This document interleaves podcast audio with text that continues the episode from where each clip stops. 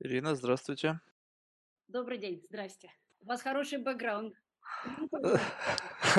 Я думал, у вас будет площадка Нетса сзади. Я Да. даже хотел сделать специально, но потом просто у меня не было времени, я не успел. Окей, что, начнем? Начнем. Представьтесь в словах, кто вы и чем вы занимаетесь, Ам, чтобы... Меня зовут Ирина Павлова. Сейчас я занимаюсь разными проектами э, в поисках чего-то такого интересного с хорошими людьми. И, в общем, что заинтересовало бы меня на следующие годы. А моя прошлая карьерная ступень а, была 7 лет. Я заведовала а, как-то, господи, между английским и русским уже путаюсь. А, Ам, может, на Бизнес английском? Business Operations, а, ну, в общем, бизнесом а, Brooklyn Nets, а, компании баскетбольной НБА в Бруклине, и Barclays Center– это арена, которую мы построили, где они играли. Так что этим я занималась с 2010 по 2017 год. До этого я работала в Гугле, я открыла гугловский офис в Москве и занималась там партнерскими отношениями. А до этого у меня карьера была в основном в финансах и немножко в интернете, когда был самый интернет-бум в конце 90-х годов. Так что так, немножко зигзагом карьера. Понятно. Знаете, как я впервые узнал, что Прохоров э, купил Бруклин Нетс? Это, сейчас не помню, по-моему, было лето. Я кого-то встречал на Penn Station. И шел и увидел этот гигантский плакат, где он с Джей Зи стоит. Я думаю, так, что-то я пропустил. Вот, и стал смотреть, и как бы вот эта история всплыла на поверхность. Я думаю, вот, блин, вот, то есть в, од- в один момент меня какая-то гордость взыграла, да, потому что русские наконец-то стали как бы один из представителей, он, по-моему, первым, да, стал, кто стал да, да, да. обладателем франшизы, владельцем франшизы, на- как бы до этого, по-моему, не было никого, иностранцев, не то чтобы русских. Первый иностранец, все верно. Мгм. Вот, и я думал, так, это интересная история. И вот э, тут сразу же как бы возникает следующая ситуация. Вот а, можете рассказать, вообще, я думаю, что нужно начать с предыстории. Вот можете рассказать об вот этом вашем первом разговоре с Михаилом, когда он вам сообщил о том, что он планирует покупать Бруклин Нетс, когда он планирует переместить франшизу м, вообще в Нью-Йорк, да, в Бруклин, и что он собирается построить стадион. Вот он на, на на это на вас вывалил. Вот какая была у вас реакция вообще? Как Ну, это... По правде все было немножко не так. А, Мой первый контакт был с Дмитрием Разумовым, а, А, гендиректором Анексима, с которым мы дружим с детства. мгм. И он знал, что я ушла из Гугла, я долго мыкалась, как раз был кризис, я долго не могла ничего найти. И мы с ним как-то ужинали, и он говорит, вот мы работаем над сделкой, купим самую худшую команду в НБА, а, сделаем ребрендинг, а, построим новый стадион, перевезем их в Бруклин, все будет так круто. Я сижу, киваю, ну, думаю, ну да, классно, ребята, у вас хорошо бизнес идет.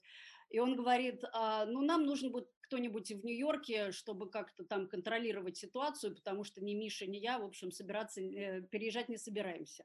Я думала, он а, просит какие-то рекомендации, там, друзей, людей. Я говорю, ну, слушай, конечно, у меня много друзей в Нью-Йорке. Я не думаю, что это прям будет так сложно найти кандидатов.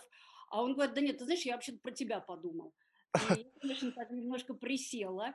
А, Естественно, первая моя реакция была, что я, в общем, в баскетболе не разбираюсь, я, я человек скромный.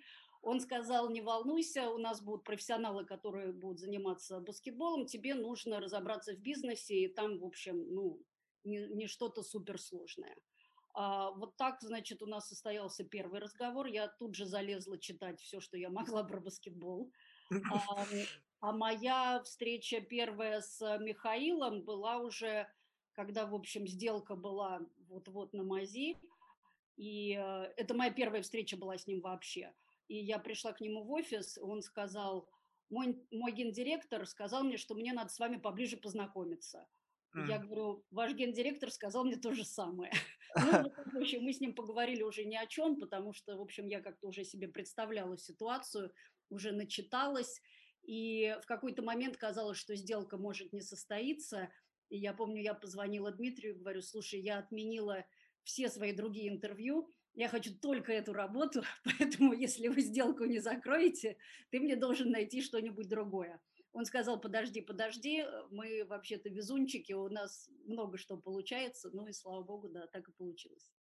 А что вас на тот момент привлекало в этой работе? То есть это амбициозность проекта, амбициозность планов Михаила, что он как бы за 5 лет хотел, чтобы Бруклин стали чемпионами лиги? Ой, не, ну Либо это просто совершенно новый экспириенс? Для меня это совершенно новый experience, мне это было интересно. Потому что как-то, ну, я говорю, большинство, в общем, своей карьеры я провела в финансах, это мне как-то надоело, а здесь было что-то новое, интересное, где я видела, что я могу, в общем, привнести свою лепту и оказать влияние на какой-то результат. Плюс я тогда после "Гугла" я думала опять переехать либо в Лондон, либо в Нью-Йорк, поработать, а, там. И как-то это так все получилось. И, м, да, нет, меня просто заинтересовал сам проект. А то, через сколько мы выиграем чемпионат, ну, понятно, что это Михаил сказал, это это была шутка. Конечно, хотелось бы выиграть, но там я не думаю, что он свою женитьбу, да, обставлял бы по по результатам, а, команды. А, понятно. А вот чем в чем была основная сложность, когда вот, э, ну, процесс переговоров как-то там, ну, за застопорился? То есть, э, э, руководство NBA все еще сомневалось в том, что стоит ли продавать эту франшизу, потому что, ну, вроде как, э, они предполагали, что все-таки собственник должен находиться на территории, больше участвовать, в в в жизни команды. То есть это было основной проблемой, либо это что-то другое? По-моему их как раз это не смущало, и им самим было интересно, э, как бы получить первого иностранца в ну, это очень маленький, да, как бы клуб, э, всего лишь 30 команд. А, насколько я помню, там были еще кандидаты, и, одна из задержек была ну, во-первых, там была очень сложная сделка, потому что мы покупали сразу и команду, и арену. Арену нужно было построить, там еще было много юридических вопросов нерешенных, и все было достаточно подвешено. Плюс НБА проводит очень серьезный, ам, очень серьезные исследования, а, по бэкграунду всех потенци потенциаль потенциальных владельцев. М. И, в общем, там они копали-копали, все задавали вопросы. Ну, естественно, как бы политический риск России- это всегда, в общем, во главе угла, э, любых переговоров с э, русскими с российскими бизнесменами.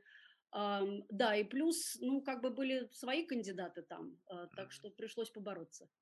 Понятно. Ну вот окей, все произошло удачно. Вот вас утвердили в должности. Вот вот как это? То есть можете описать эту ситуацию? Перед вами стоял вот так, ну, на мой взгляд, то есть я пытаюсь сейчас как бы вжиться в вашу роль, и я представляю, что это такой мультитаскинг, то есть огромное количество задач, которые перед вами стояло, Интересно, безусловно, но опять же, как бы вот этот lack of experience, да, то есть, ну, все равно это же совершенно ново. Несмотря на то, что есть определенные бизнес-практики, вы это все проходили, все инструменты стандарт, но вот все равно имплементация ваших профессиональных навыков в совершенно новой среде, она наверняка была такая тоже, ну, несколько болезненная.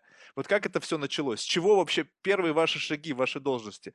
Хорошо, расскажу. Значит, я была президентом Annexim Sports and Entertainment. Это холдинг, да, Мгм, которому принадлежала команда и арена. То есть мои первые функции были открыть офис физический и мгм. юридически все это оформить. Ну, понятно, что я как бы не сама хожу, да, смотрю Понятно. Я нанимаю брокера, который мне ищет офис. Я с ним езжу, смотрю и так далее. А, у меня есть юридическая фирма, которая оформляет все документы. Там с их помощью я открываю банковские счета и так далее и тому подобное. Но как бы инфраструктура была уже на месте, да, что есть там бизнес-команда а, Nets, есть бизнес-команда Арены. И, в общем, ну, мне кажется, знаете, как в любой работе, первые шесть месяцев ты просто разбираешься, что к чему. Даже если ты работал абсолютно в той же сфере, это новый коллектив, это новые люди, как-то надо присмотреться, разобраться. Поэтому Первое время я просто знакомилась и слушала, и читала, очень много читала. Мне казалось, что большая часть как бы моей функции- это взаимодействие с НБА, так как, Михаил, единственный из, а, из владельцев команд не жил в Штатах и, в общем-то, до достаточно редко там появлялся. Мне казалось, что я должна представлять его, и плюс по той же причине, что я должна как бы пред быть лицом российского холдинга для фанатов, потому что Мгм. интерес к Прохорову громадный, интерес к России, и вообще это все было ново. А, не все это приняли на ура. Кстати, А, как вас встретили? Вот это тоже момент, мне кажется, стоит затронуть. Да, вначале было, конечно, много скепсиса. Я тогда поняла, что, конечно, уметь не читать про себя э, в интернете это, это большое искусство, которым я не обладаю. Я прочитала все, что, меня написали. Ну, естественно, там, начиная с того, что я вряд ли говорю по-английски, и кончая тем, что я переспала с Прохоровым и так далее. Ну, в общем, все, все было, да.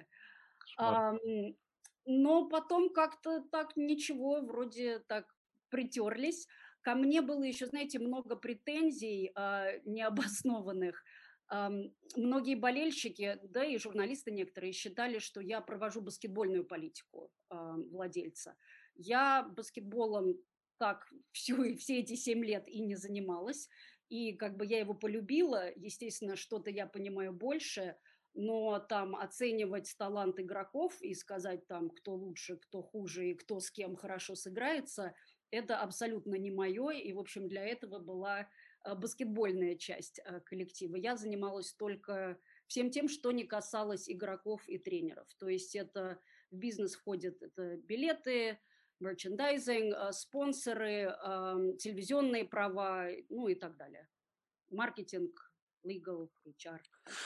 Понятно. А вот строительство стадиона, я вот как бы, знаете, я в это время в Бруклин не ездил, и потом, когда приехал, бам, и уже стадион стоит. То есть я вот пропустил вот этот момент и совершенно не помню. Вы в тот момент, когда вы начали этим заниматься, на какой стадии было строительство? Там было просто разруха какой-то там, ну, то есть там, помню, какие-то забастовки даже были. Да-да-да. Там, а, ну, во-первых, не самый лучший район Бруклина был. Сейчас он сильно похорошел, когда Мгм. построили арену.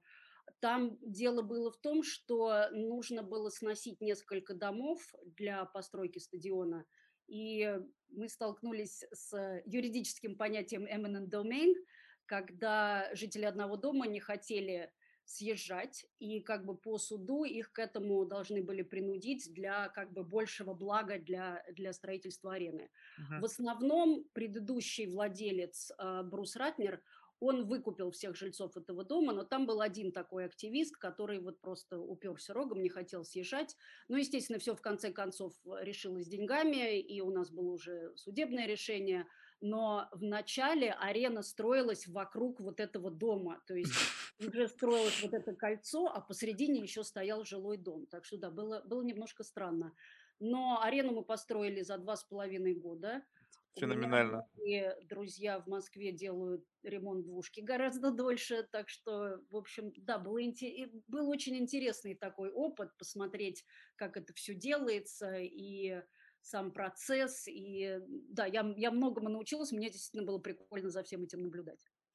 А вот когда строился стадион, ну, то есть, во-первых, как бы вопрос сначала вот о названии, да, вот Барклайс, это как бы в силу того, что Барклайс был один из как бы ключевых спонсоров, то есть вот как вообще это именно имя стадиона было выбрано? Хороший вопрос. Это у каждой команды, это очень большой вопрос, кто будет спонсором арены. Это называется naming rights. Мгм. И, слава богу, этот вопрос был решен тоже до нас, хотя э, тоже там ценник упал. Вначале там была договоренность на 20 миллионов, когда строительство затянулось, это стало 10 миллионов в год. Ну да, как бы спонсор арены вешает свое название на, на стадион, поэтому в НБА есть, например, странные там Sleep Train Arena, да, ну, это такое позорище какое-то. Мгм. Ну и, в общем, они периодически могут меняться. По-моему, единственный, у кого нет, это Madison Square Garden. Но у них все знают, что это Чейз, это как бы уже тоже так. Данность. А когда строился стадион, то есть я так понимаю, что вот опять же все с таким большим размахом, с широтой русской души. То есть была задача построить ну, что-то очень красивое, и ну, действительно получилось классно. Вот какие-то еще были такие какие-то нестандартные идеи имплементированы, которые раньше не были вот как бы так при- применены в строительстве стадионов? Что-то такое, что как бы вот отличает этот стадион от других? Знаете, во-первых, к тому времени, как мы заключили эту сделку, уже все планы архитектурные были А, был утверждены. проект уже, да? Мы этот проект уже получили. А, Одна из первых, а, один из первых моих шагов, я взяла консультанта по аренам, у которого большой опыт, и он нам сразу сказал, что там вот это должно быть совсем с другой стороны, а вот это там, а еще учитывая, что в Нью-Йорке все строительные фирмы и там обслуживающий мейтенанс– это профсоюзы, вам нужно, ну, например, там, да, когда концерты, нужно, чтобы сцена была с той же стороны, где разгрузочный вот этот док для, для фур. У нас, к сожалению, это было на противоположных концах. К тому времени, как мы заполучили проект, менять уже было что-то поздно. Потом еще встал вопрос, насколько, насколько возможна игра хоккейной команды в Бруклине. И мы М. тогда обратились к хозяину Islanders, потому что тогда тоже надо было менять, э, ну, там нужны специальные трубы для льда, там специальный есть а, как бы сертификат NHL, который на НХЛ, который нужно получить. И на тот момент а, нам хозяин Islanders сказал, нет, я не собираюсь а, команду перевозить к вам, я собираюсь сам построить новый стадион. М. Я тогда еще про себя подумала, а сколько новых стадионов можно, в общем-то, построить так, ну, в Нью-Йорке, в большом. Ну, думаю, ладно, ему виднее. И мы сделали более дешевое решение, которое там подходит для Disney on Ice и так далее, но не подходит для НХЛ. О чем мы потом пожалели, естественно. Если бы мы это сделали на этапе стройки, это бы там стоило, ну, условно, 50 миллионов, но была бы задержка э, по строительству и открытию арены. Но потом, когда Islanders все-таки переехали к нам, я думаю, что на это все ушло гораздо больше денег, потому что лед просто был не того качества, который нужен для хоккея. Одно из интересных решений, которое у нас было, это называется theater lighting. Это, если вы представляете, как проходит ам, бокс, да, вот когда свет настроен только на, Да-да-да-да-да. на ринг, На на ринг, ринг. да. И такая система освещения до этого была только в Лос-Анджелесе, в Staples Center, где играют Lakers и Clippers. И мы ее тоже у себя установили, это было дороже, но это было ну, красиво, знаете, когда команда выходит и видно только площадку, а весь остальной зал просто в темноте. Ну, естественно, тут же начали жаловаться эм, болельщики, что им темно.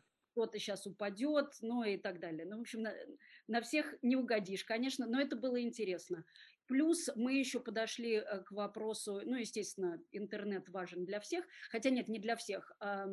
Когда, например, там я ходила на собрание Board of Governors, когда хозяева НБА собирались, Марк Кьюбан, э, хозяин Делоса, всегда говорил, что он не хочет, что у него был хороший интернет на арене, потому что ему не надо, чтобы люди смотрели в телефон, он хочет, чтобы люди смотрели на площадку. Но, увы, людей не перевоспитаешь тем, что ты от них хочешь.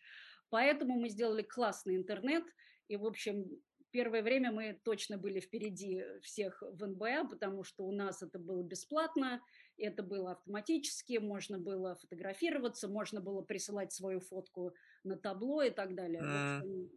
На тот момент это было революци- революционно. Я думаю, сейчас это уже норма у всех. Даже, наверное, у Кьюбана. Да уж. А как вот вместе со всем строительством параллельно шел процесс э, как бы перевода команды? Вот, вот об этом можете рассказать, да? А, тоже был интересный процесс. По правде, у команды достаточно длительная история была в Нью-Джерси, там с э, победами, с крупными именами. И м, как бы совсем эту историю терять не хотелось. Ну, первый вопрос, который мы решали, это название. Да? Ну, как бы Бруклин, это было понятно. Дальше непонятно было, Нетс или не Нетс. Было очень много разговоров, много, много предложений. В конце концов, мы решили, что как бы Бруклин – это новое, а Нетс – это все-таки уважает историю этой команды и является каким-то связующим звеном между Нью-Джерси и Бруклином.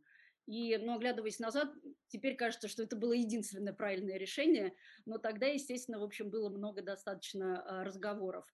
Э, Что было интересно, на тот момент Джей Зи еще был частичным хозяином команды и арены, и он участвовал во всех этих э, переговорах, разговорах, и, в общем, участвовал достаточно активно и привлек свою команду там для дизайна формы и так далее.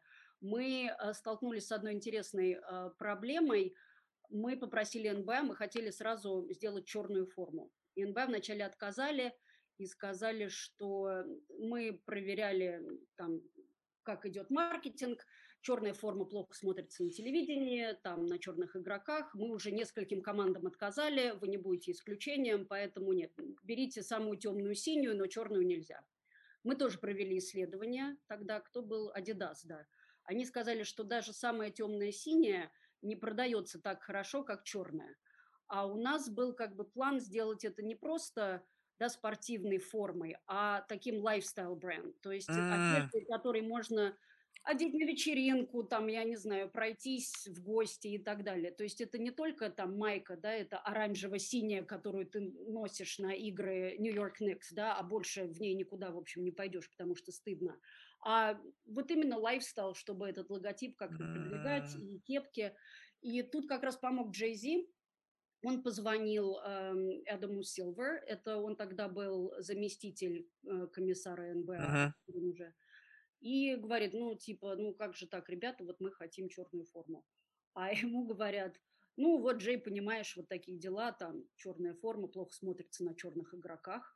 Он говорит, как это? Это вообще как-то так по-российски звучит, что значит она плохо Ну, смотрится? понятно, он разыграл черную карту. Когда это из уст Джей Зи произносится, то это нормально. Если бы я это сказала, это было бы смешно. Ну, в общем, он, конечно, помог пробить нам черную форму, и а, я уже смотрю, естественно, многие команды теперь тоже получили разрешение, но это действительно позволило нам стать таким лайфстайл-брендом, и до сих пор очень хорошо продается эта одежда, и, в общем, я везде, где путешествую, вижу то кепки, то майки, это, это приятно. Я просто, как вот вы мне сейчас сказали, мне до меня просто не доходило. Я думаю, столько усилий было потрачено на то, чтобы пробить эту вот черно-белую форму, и я не понимал, думаю, в ч- в чем проблема? А тем более, я где-то еще прочитал, что вы потом впоследствии уже решили, что, в общем-то, лучше вернуться там к, ориги- к оригинальным цветам, то есть там вот красный, белый, синий, да, по-моему? А, да, красно-бело-синий это был Нью-Джерси Нетс. Как бы, знаете, я считаю, что когда мы переехали, а, естественно, мы оставили каких-то болельщиков Нью-Джерси. Их, увы, было не настолько много, чтобы поддерживать команду а, в Нью-Джерси. Ну, мы просто, мы не могли раздать билеты за бесплатно. Я сама этим занималась. Просто у выхода из метро мы раздавали билеты. Невозможно было заполнить стадион. И, ну, они были обижены, что типа их бросили, а они столько лет поддерживали команду. И в начале, как раз по брендингу, мы приняли решение, что основной бренд это Бруклин, а Нетс это как бы второстепенный.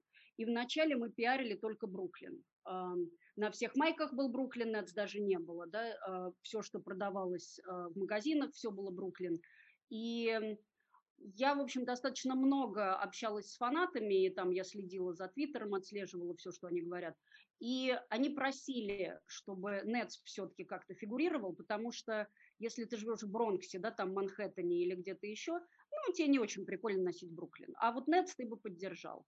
И, в общем, я достаточно долго лоббировала эту идею, но, увы, она вот, ну, как увы, всему свое время. Она нашла свое применение уже после того, как я ушла, да, и сейчас вот это ретро а, ретро-майки, ретро-форма, ретро-цвета. В общем, теперь есть и черно-белое, и красно-белое.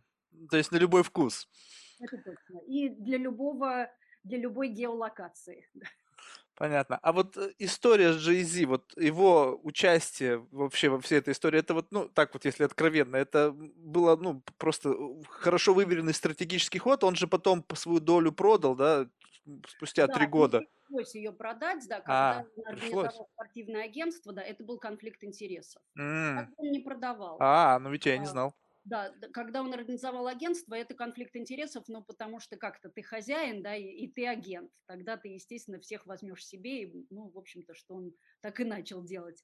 А, мы как бы его унаследовали, он согласился быть, а, как это, пайщиком, да, этой команды и арены задолго до нашего прихода, потому что проект Мгм. этот вообще-то был очень долгоиграющий. Он начался по-моему, в 2003 году, когда Брус Ратнер решил, что вот нужно купить команду. Ну и, по правде, для него это была игра по недвижке. Он хотел развивать вот этот э, район в Бруклине и строить там дома, и арена это как бы была часть этого проекта. Поэтому Джей Зи как бы зашел как такой мистер Бруклин, да, он мгм. из Бруклина сам, он, ну, плюс хорошо известен, хотя, знаете, когда я вначале начала работать, и там рассказывала друзьям в Москве, ам, вот Джей Зи, мне говорили, а кто такой Джей Зи? Я говорила, это муж Бейонсе. Да ладно. Его на тот момент знали лучше, как мужа Бейонсе, да, так что, ну, может, только мои друзья, не знаю. А, Удивительно. Поэтому, да, это как бы было и даже после того, как он ушел, он, в общем, согласился как бы представлять, да, там, когда был первый концерт, он был там в майке, в кепке, в общем, так поддерживал команду а, не за бесплатно. Ну, да, э, это было, конечно, и круто, и полезно и ему, и нам. Понятно. А вот, ну, я просто помню, вот, знаете, сейчас боюсь спутать источник. По-моему, я видел эту фотографию в Нью-Йорк Таймс. Это вот сидит, значит, Михаил, Блумберг и Джей Зи. Вот вот, вот это вот, вот такое трио людей, которые, вот знаете, такое у меня, оно такое сюрреалистичное было несколько для меня, поскольку вот эта ситуация, она как бы казалась мне такая из ряда вон выходящая. Вот если об этом вообще, вообще ка- как было, ну, интересно просто узнать, не знаком лично Джей Зи, он есть в нашей базе, мы постоянно что-то шлем, да, но как бы личного контакта у меня никогда не было, но тем не менее, вот каково это было с ним поработать? Просто э, человек незаурядных каких-то таких взглядов, фантазий, эм, опыта жизненного. Вот что он, чем он лично вас обогатил с точки зрения, вот как бы, знаете, всегда, когда работаешь с кем-то, все равно какая-то синергия, какой-то обмен энергиями происходит. Правда. Он, да, очень интересный. Я, я фанат. Я там не такой фанат рэпа, но я фанат Мгм. Джей Зи. Он смешной. Там, да, ну, например, ам, идет ам, совещание совета директоров арены, когда мы ее строим. А, Брюс Ратнер, который, в общем, на тот момент ему, наверное, было уже сильно за 70, такой старый бруклинский еврей, а, кулаком по столу говорит, у нас будет zero tolerance к наркотикам, если мы кого-то найдем, все, черный список, никуда не пустим, никогда, ни на какой концерт, мы, в общем, не будем на себя брать такие риски.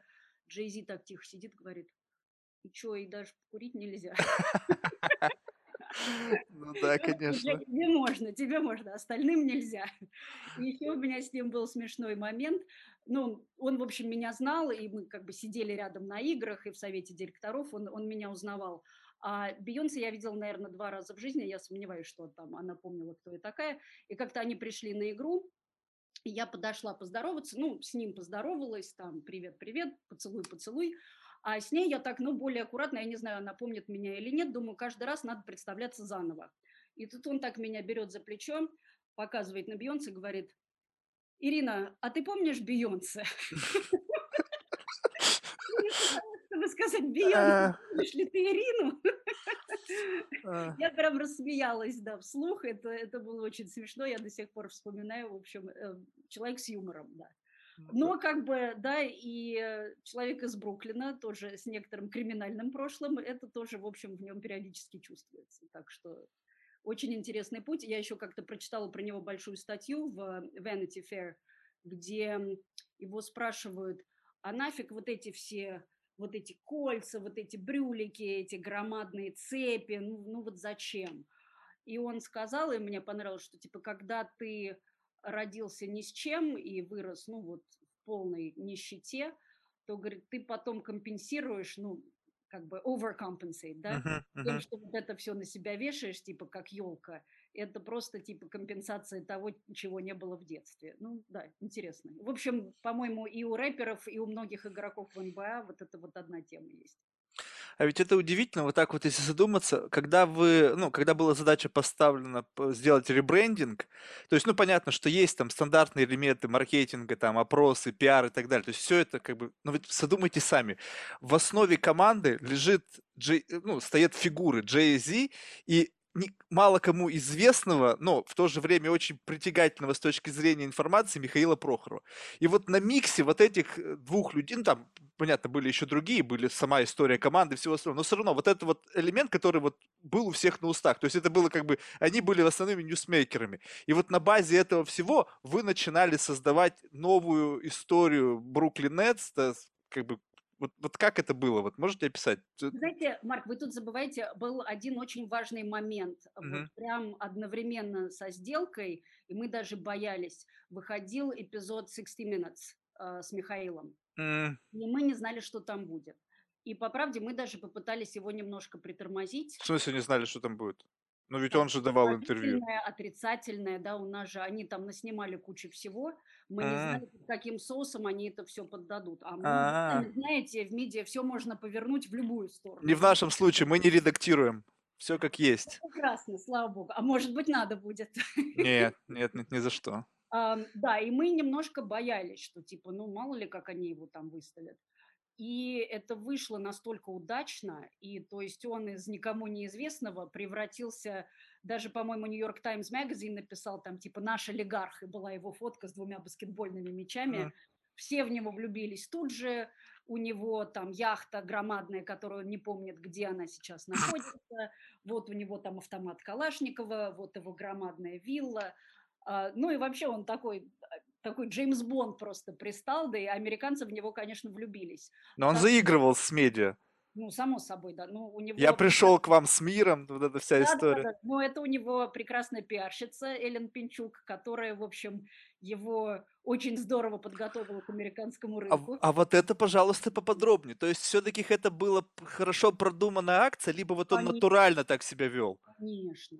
Нет, Михаил, по правде, достаточно застенчив в общении и не любит small Это mm. все было очень красиво продумано. Эллен, она громадная молодец. Надо с ней поговорить. Да-да-да, обязательно поговорите. Я уверена, у нее рассказы поинтереснее моих, да. Mm-hmm. А, так что нет, это было прям, это был красивый ход, да, и все было продумано очень здорово, и Михаил был да, здорово подготовлен. И вы знаете, смешной момент, так как я там сидела, ну, в общем, у меня офис холдинга был я и моя ассистентка, и мы получали всю почту, которая шла для Михаила. И эпизод 60 Minutes, как оказалось, он был очень популярен в тюрьмах. Оказывалась куча, куча просто писем от зэков, которые восхищались Михаилом и типа предлагали свои услуги, как только они освободятся. Один, а, я даже Михаилу рассказала об этом, а, мы посмеялись, написал, а, можно по-английски, да? Да-да-да, конечно. Mr. Prokhorov, you and I have a lot in common. We both like excitement and adventure. I'm serving life in prison right now. на этом, на этом, в общем, да, общее заканчивается. Но было смешно. Один писал, знаете, у него было впечатление, что все русские, естественно, знают друг друга, и Прохоров однозначно должен общаться с Анной Курниковой. Поэтому он писал одновременно одно письмо Прохорову, одно для Курниковой, которое Михаил должен был ему передать. Он уточнял, передай Анне, когда Энрике не смотрит. С ума сойти. Там из этих писем просто можно было книгу написать. Было ужасно смешно. Это был мой любимый день недели, когда доставляли почту. Кстати, это хорошая идея. Понятно. А вот если говорить о, ну, вот таких формальных вещах, ну, то есть за, за камерами, да, вот когда была поставлена задача, вот реально перед вами какая задача стояла? То есть, ну, была какая-то общая понятная идея. То есть, безусловно, покупали команду не для того, чтобы просто иметь команду, а для того, чтобы выигрывать. Вот какие приоритеты стояли перед вами, вот прежде всего? Именно, я имею в виду сейчас, у всех были свои приоритеты, там у тренеров было свое, у коучей свое и так далее. Вот лично перед вами какие ставили задачи? Знаете, хороший вопрос, я его сама неоднократно задавала. Но у меня вот в моей деятельности вопрос стоял не так, а у меня все время были какие-то проекты, которые мне нужно было как бы завершить. Вначале это была постройка арены, да, потом там нужно было там выкупить права, мы платили часть э, нашего заработка там в предыдущей команде из ABA. Надо было переделать эту сделку. Потом нужно было там построить новый practice facility. Потом нужно было заниматься там продажей пакета команды. Поэтому как бы мне не поставили задачу там вывести команду в ноль. Ну, mm-hmm. это, в общем, было бы достаточно сложно при наших затратах. А, как бы вот были такие immediate goals и больше проектные, чем, чем по жизни. Так что, да, вот за, за чем-то таким вот OKR на пять лет у меня не было. И слава богу, да, у меня не было ничего привязано к тому, к моей личной жизни. Mm. Давайте вот, кстати, вот эта тема, ну, она просто вот через, я сейчас, если открыть там, ну, все спортивные издания и вообще не спортивные того времени, то это только разговоры были о затратах да, там, на покупку новых игроков и так далее. То есть вот, вот здесь, э, я думаю, что очень важно и стоит вот это обсудить. Вот насколько реально, вот, э, то есть можно ли купить победу, покупая супер игроков и просто вваливая огромное количество денег? И если нет, я вижу, вы уже мотаете головой. Зачем это делалось? Знаете, мне кажется, во-первых, ну, я как бы не хочу говорить за Михаила, но как бы мое понимание ситуации, да, Мне кажется, вначале он думал, что ситуация в баскетболе похожа на футбол, а она совсем другая, да, там вот это драфт игроков, как их можно обменивать, там salary cap, оно, в общем, в баскетболе совсем другое.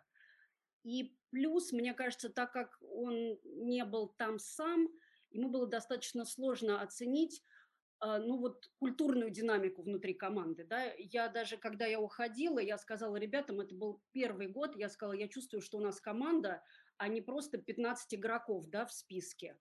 И вот этого вот женесеква вот нам не хватало. Как бы талант был, но они не были друзьями. Они не были друзьями там на корте, они не были друзьями, да, там дома.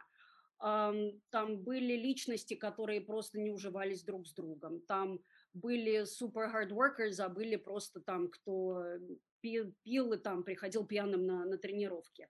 Поэтому вот э, и у нас, к сожалению, на тот момент ни тренер, ни не general менеджер, не, ну, может быть, тренер понимал, я general менеджер у нас точно не понимал важность вот этих вот intangible, знаете, что это не просто нужно смотреть на статистику и кто сколько стоит, а нужно все-таки понимать, что у них за душой стоит. Ну, там даже, знаете, доходило до смешного, что там на игроков не было такого due diligence, как, в общем-то, надо было бы, когда вкладываешь такие деньги, включая там вопросы здоровья, да, это, ну, там самое главное мы там брали кого-то, а потом он 10 дней сидел на скамейке, потому что оказывалось, что у него больная спина.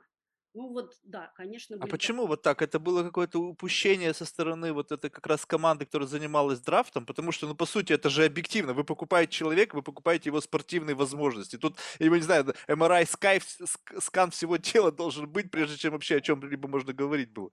А вы знаете, хороший вопрос. Мое личное мнение, что это была проблема в нашем general менеджере на, на тот момент. Это кто был тогда? Это был Билли Кинг. Мгм. Все, я говорю, я пришла, я вообще был человек не баскетбольный, но все, с кем я потом говорила, все были очень удивлены нашим решением. Ну вот как-то он понравился владельцам.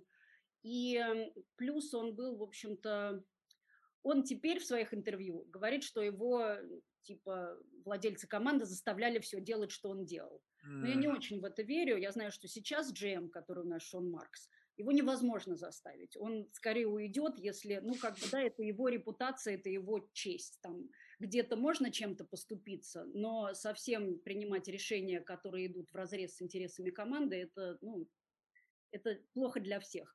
Поэтому мне кажется, да, это был просто неправильный персонал на тот момент. Ну вот они, в общем-то, и разбазарили эту кучу дрефт-пиков и кучу всего, что было на момент переезда в Бруклин.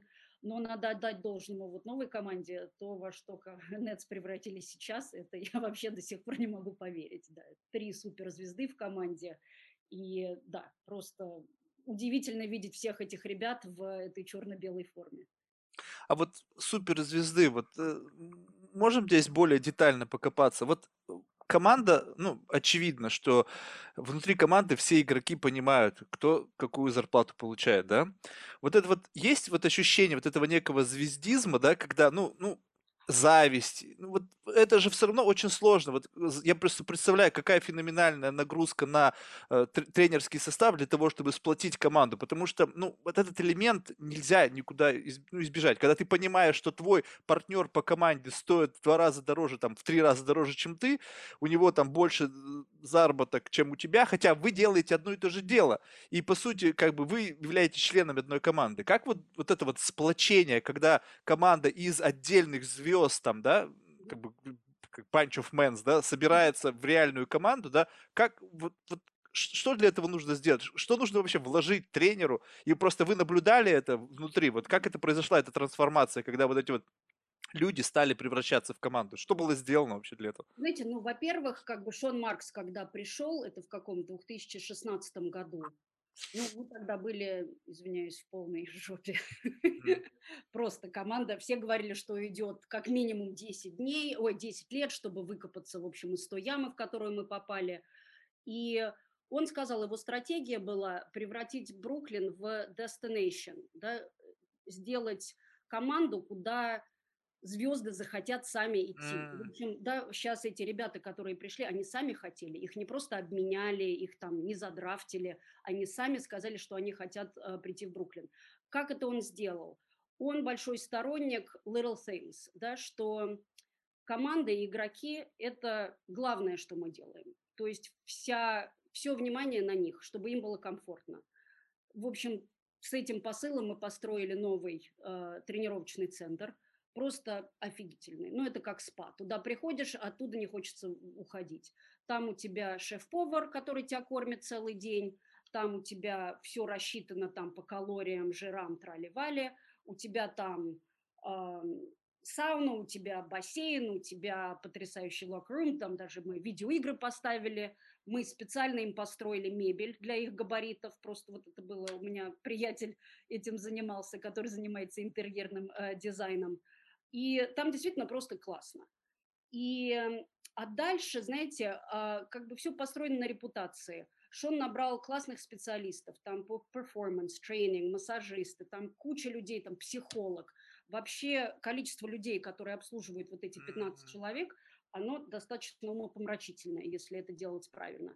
Плюс Шон еще, так как он сам новозеландец, он почерпнул много из регби, да, э, там, из футбола, у него контакты по всему миру. То есть, ну, если приезжает какая-то команда регбийская, особенно австралийская или новозеландская, первый, первый их поход – это к Шону в гости. И он, в общем, много перенял из их практики performance, вот это как поддерживать да, игроков, как, э, как избежать травм и так далее. И там даже, знаете, такие моменты, например, он говорит, ты приходишь в ресторан, а там сидит наш игрок. Ты подзываешь официанта и говоришь, я заплачу за его ужин. Я типа, да ладно, они там получают 20 миллионов, что это я буду платить за их ужин? Он говорит, нет, а мы вот так вот, это он принес из Сан-Антонио, они вот, это их культура. Вся культура заточ, заточена на то, что эм, игрокам должно быть комфортно, а чтобы им, им еще было комфортно, нужно заботиться о их семьях тоже. То есть как только они переезжают, есть специальный человек, который выходит в контакт там, с женой, подругой и так далее – помогает со школами, помогает с ресторанами, с квартирами, там, с нянями, со всем-всем-всем. Также Шон, например, когда э, пришел в НЕЦ, полностью переоборудовал. На каждой арене есть family room, да, куда приходят э, семьи, пока папы играют. Он переоборудовал там все. Там есть ясли, там есть бейбиситер, там еда, в общем, всего. Плюс у детей там половина корта, где они сами могут играть. Естественно, все дети баскетболистов любят играть в баскетбол. Mm-hmm. То есть они вот приезжают, и они там сидят три часа и ждут, пока папы отыграют. Могут смотреть там на арене, могут смотреть по телевизору, но вот эта забота, и игроки об этом говорят. И как бы у Бруклина вы, выстроилась репутация, что it's a team you wanna, you wanna be on, что там приятно жить, и за тобой ухаживают. И главное, жена еще тоже довольна, что тоже немаловажно. И к нам потянулись. Плюс вот это, знаете, культура, что она такая семейная, и она collegiate, да, что они вот именно не то, что один суперстар. В Бруклине подход, что как бы каждый поднимает команду. И понятно, если ты играешь в команде там с Дюрантом, Харденом и Ирвинг, да, если ты выигрываешь чемпионат с ними, то как бы твои акции тоже поднимаются. Поэтому, мне Честно. кажется, у игроков у них больше подход не, не со стороны зависти, что это ему так много, а, а мне Не, ну мало. это есть, я просто неспроста это взял, это тоже есть, Нет, все ну, равно. конечно, это есть, но если игрок не совсем тупой, простите, он понимает, что да, эти достигли чего-то, не просто потому, что у него папа в КГБ, да, а потому что он вот так играл. Поэтому там, в общем, есть шанс отличиться для каждого, а, естественно, играть в хорошей команде – это сразу поднимает ставки. Ну, например, там в Нетс там Шон привел нескольких ребят из второстепенной лиги, это, да, G-лиг. Ну, там они зарабатывали минимально. Ну, минимальная зарплата, извиняюсь, у них тоже там, по-моему, 2 миллиона. Ну, теперь они зарабатывают 20, потому что им дали возможность развиться. У них был такой тренерский состав, который вот именно показал mm. всю красоту их игры. И при этом, да, они выигрывают плюс от игры superstars. Да. Но я подтверждаю вот ваши слова, связанные с тем, что вот создавать условия для игроков, и просто у меня есть история, я имена называть не буду, но нас наняли делать рассылку для одной авиакомпании, у которых был э, luxury бизнес-джет, там, Boeing какой-то огромный для чартеров. И попросили сделать рассылку для владельцев э, спортивных команд. Ну, как раз чартерить куда-то полететь. И один миллиардер, владелец, я не буду называть имя, он написал «I will kill myself». То есть он сказал, что я, говорит, лучше убью себя, чем позволю им лететь на этом самолете. Они и так, говорит, слишком жирно все, говорит, получают. То есть вот как раз-таки вот эта философия, которую только что вы сказали, это не свойственно всем владельцам команд, поскольку, ну, я не знаю, ну, вот это вот реальная цитата. Это правда. Нет, но это опять же, понимаете, это тяжело, потому что культура идет сверху, да, и как бы хозяин должен ее диктовать. Так как у нас хозяина не было в Нью-Йорке, у нас культура начиналась с general менеджера.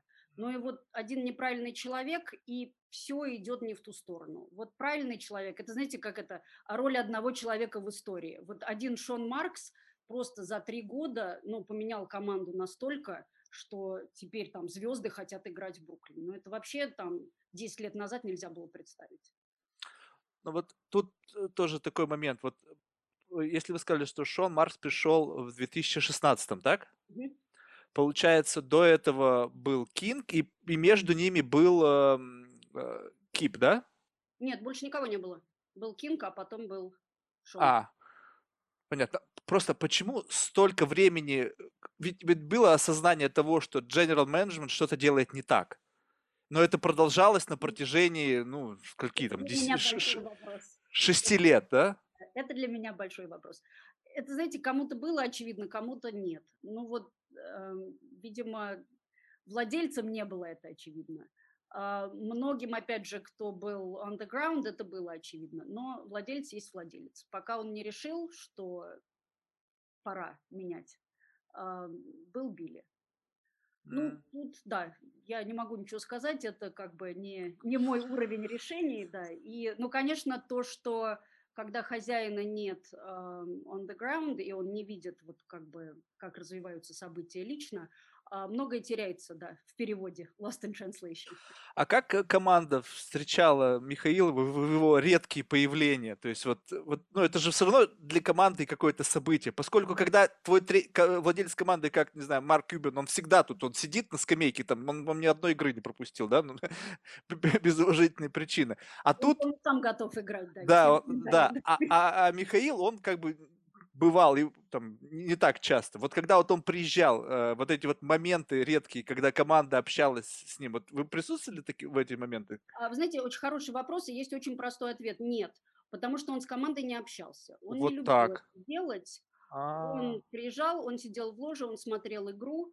А, несколько раз его спрашивали там, хотите пойти в room, там, в раздевалку поздороваться с игроками, там, пожелать им.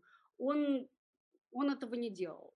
Он как бы считал, Интересно. что вот игроки сами по себе, у него есть general менеджер, который должен общаться с игроками, а это как бы, ну, ему это было неинтересно, и как бы в его обязанности это не входит.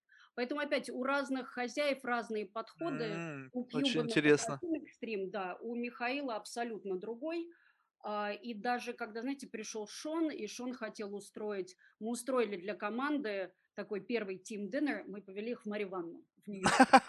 Как они поместились там вообще? Такие гиганты. Свои люди, свои люди. Поставили большой стол, налили им водки, там пельмени, все как надо, договорились. И попросили Михаила, давайте, типа, ну, для поддержания морали. Он, он не пришел. Дмитрий Разумов пришел, да. А ну, Михаил... понятно.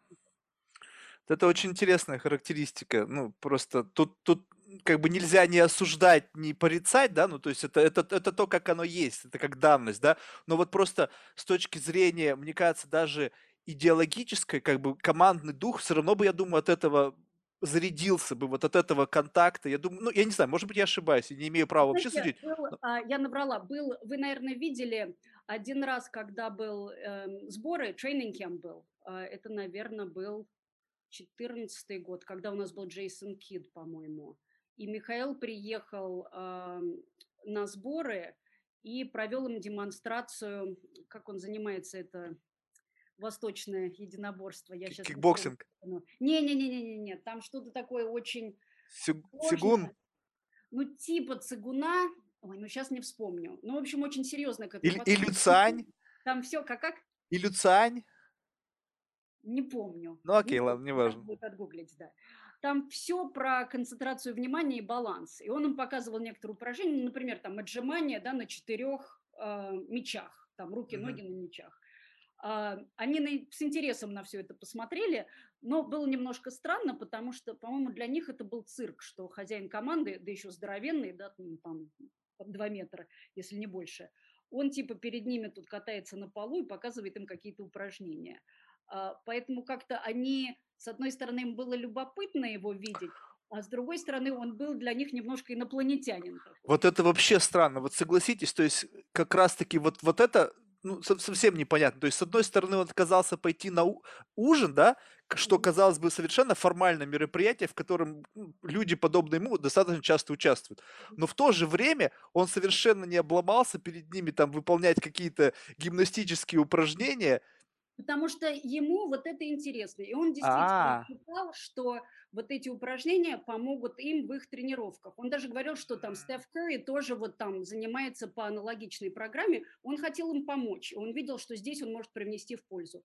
А типа сидеть с ними на ужине, потом он не тот человек, который будет small talk там, да, и поднимать тосты. Ну, ему это просто абсолютно неинтересно.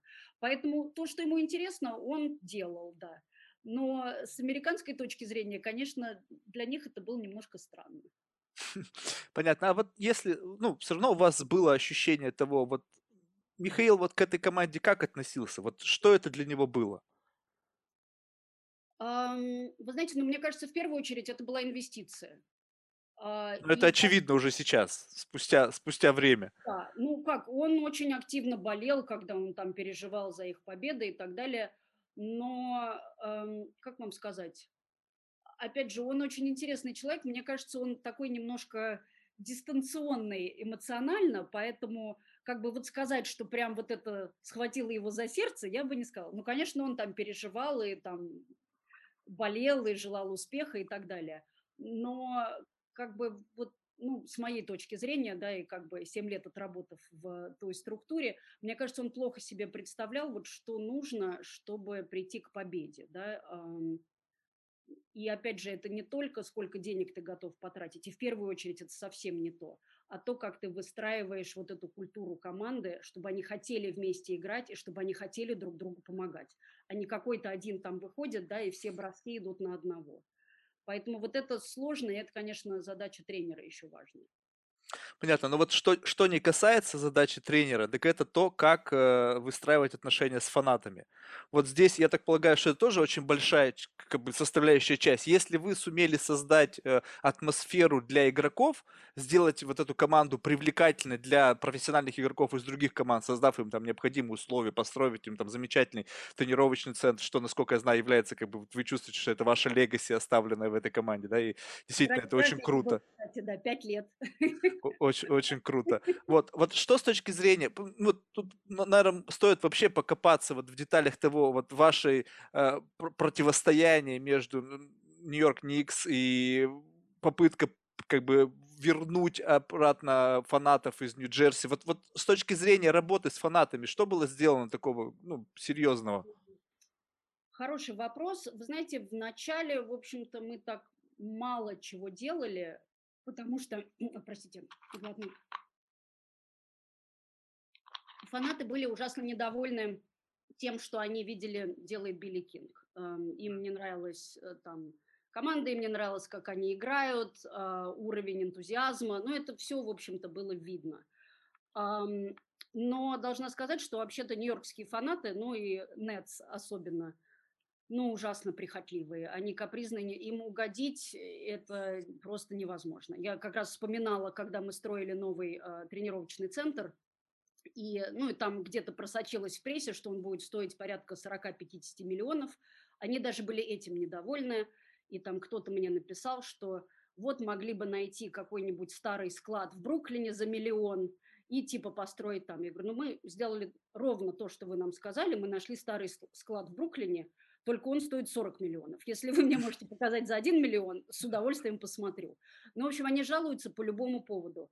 У нас ам, всегда была одна такая, они называют себя Brooklyn Brigade, Мгм. Ребята, которые собираются в одной секции. Это, кстати, была очень интересная история. Есть блог такой нетсовский, Nets Daily называется, Мгм. где фанаты все собираются. И один парень там как-то повесил объявление, что он готов проспонсировать и купить э, 40 билетов за свой счет, посадить всех в одной секции, чтобы единственное, а, что требуется от фанатов, это, значит, а, во-первых, прийти в нетсовской форме и быть очень loud, то Мгм. есть кричать, орать, болеть очень активно. Естественно, 40 человек на халяву тут же нашлись, и они прям показали, что они сила. Они сидели, они орали, они между собой подружились. И этот человек, его звали Бобби э, Эдемека, он так сделал еще где-то три или четыре раза. В общем, за свой счет 40 билетов. Это не так уж хило. И как-то он дал толчок этому движению, потом мы это подхватили, мы там тоже маркетологов на это кинули, они сделали свои майки, там свои кепки, да, у них есть кепки, Бруклин Бригейд, у них есть Мгм. свои майки. И это, в общем, стало, и отвели им отдельную секцию, 114 секция в Барклey Центр, это всегда Бруклин Бригейд, и они, в общем, между собой стали, знаете, такая комьюнити. Ну, естественно, в идеале а, арена вмещает там 17 732 человека, вот хотелось бы, чтобы все были такие. Но а, надо признать, что, конечно, пока, ну сейчас тоже сложно судить, так как а, фанатов нет на стадионах, но как бы в MSG приходят даже когда, ну, Никс, ну, ну просто не играют, да, ходят по корту, это неинтересно смотреть, но все билеты распроданы. А, у Бруклина нет вот а, такого как бы я не знаю, каше, да, что даже если команда плохая, у нас всегда заполнен, А вот что это? Что это? В чем отличие? ну вот мне как раз тоже интересно, мне кажется, что если бы сейчас можно было фанатов пускать на арены, то у нас было бы то же самое, потому что сейчас как раз называет, начинается составление э, вот этой legacy team, да, что вот какая-то династия, что у Nets начинается новая история. А, И как бы у меня сейчас куча запросов на всякие интервью, подкасты и так далее. Всем Бруклин стал интересен. Как вы наняли Шона Маркса? Как э, вы там разрабатывали новую культуру? Как строили новый этот тренировочный центр? Вдруг всем это стало интересно. И Никс как бы ушли на, на второй план. Но у меня нет прямого подтверждения, да, потому что сейчас мы не знаем, сколько бы они продали билетов. Но я думаю, сейчас бы, конечно, был аншлаг. Понятно. А вот что это вот вообще за история вот с какими-то супердорогими билетами? Вот там какие-то, по-моему, сейчас боюсь сказ- ошибиться, но, по-моему, кто-то там продали два билета там на какую-то там игру за 100 тысяч долларов. Вот э- это что? Вот это какие-то супер фанаты, это супер игры. Откуда такие цены вообще? Это суперфанат, но часто такие цены, это там какой-нибудь банкир, да, там развлекает клиентов, то есть это не М, из его кармана. Я вам могу сказать, ну, там, я ушла из команды, это уже скоро 4 года, ну, вот там на паркете, да, там цена билета в зависимости от соперника в семнадцатом году доходила где-то до 3-4 тысяч долларов за место. Но дело в том, что самые хорошие места нельзя купить просто на игру, да, ну, кроме мгм. как на вторичном рынке. Поэтому ам, абонементы продаются на сезон. Это там, я уж не помню, 41 или 42 игры. И это очень дорого, да, потому что там, хотя dynamic pricing, в зависимости от противника, там один и тот же, одно и то же место может стоить там полторы тысячи, а может четыре. Но мне кажется, сейчас еще НБА немножко двигается в другую сторону, потому что невозможно ходить на 41 игру, и продавать эти билеты на вторичном рынке– это тоже большая головная боль. Я этим как-то занималась с нашими билетами.